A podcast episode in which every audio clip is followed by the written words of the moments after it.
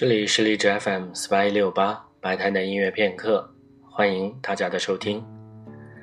在今天的节目当中，将为大家介绍的是一部偏现代的一部作品，来自奥地利的作曲家阿诺德·勋伯格所写的《生化之夜》。在以前的节目当中，我们曾经介绍过勋伯格这位作曲家。那么他首先是第二维也纳学派的一个代表人物。同时，他在音乐上的一个成就就是开创了十二音序列的一个作曲体系。勋伯格他自己是自学成才的，也许从这个角度上来讲，他更容易突破旧有的一些传统。在他创立了十二音体系之后，当时也是在音乐界当中掀起了一些不同的声音。比如说，像另外一位指挥家安塞美，他就非常反对勋伯格的这样的一个做法。据说安塞美还专门，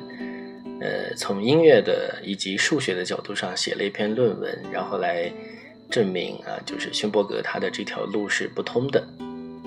虽然后来勋伯格所写作的作品都是偏向无调性音乐，包括他的弟子像韦伯恩啊这些，他写的也是这种类型的。但是勋伯格他早期的作品还是调性音乐，也就属于我们还是比较能够接受的音乐。他在早期所写的两部作品，一部就是《生化之夜》，另外一部是《古列之歌》。这两部作品都是属于调性音乐，所以有的时候在风格的划分方面，勋伯格还是会一部分的被归入到晚期浪漫主义里面。那么尤其像今天介绍的这部《生化之夜》。它里面实际上很多的和声啊等等方面比较像布拉姆斯或者像瓦格纳的一些音乐。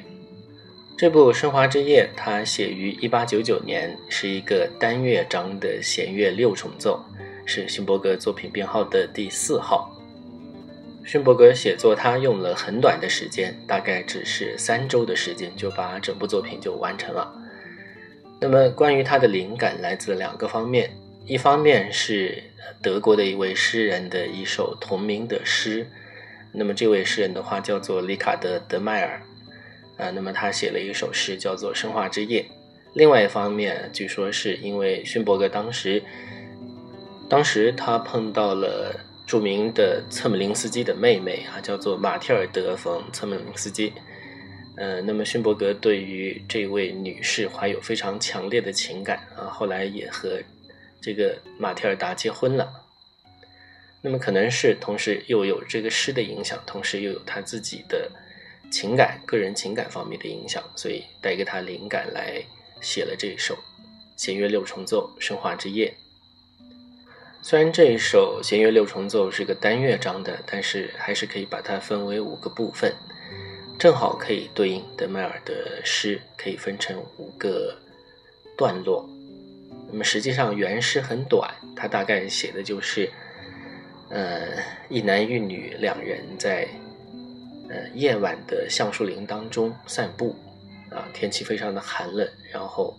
有月亮的一这样的一个夜晚，然后在他们散步的过程当中啊，这位女士就和旁边的男人倾吐她的心声，说我是有罪的，因为我怀了。孩子，但是是别人的孩子，然后他感到非常的有负罪感，然后这位男士就说，就宽慰他，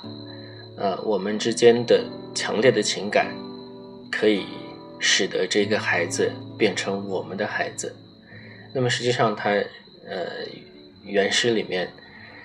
他的这个题目里面的这个升华之夜，他。实际上翻译成英文的话叫做 transfigured，啊，那么他在诗里面就用了这个词，就说就就能够把这个孩子变成我们两个人的孩子，而不是变成呃一个陌生人的孩子，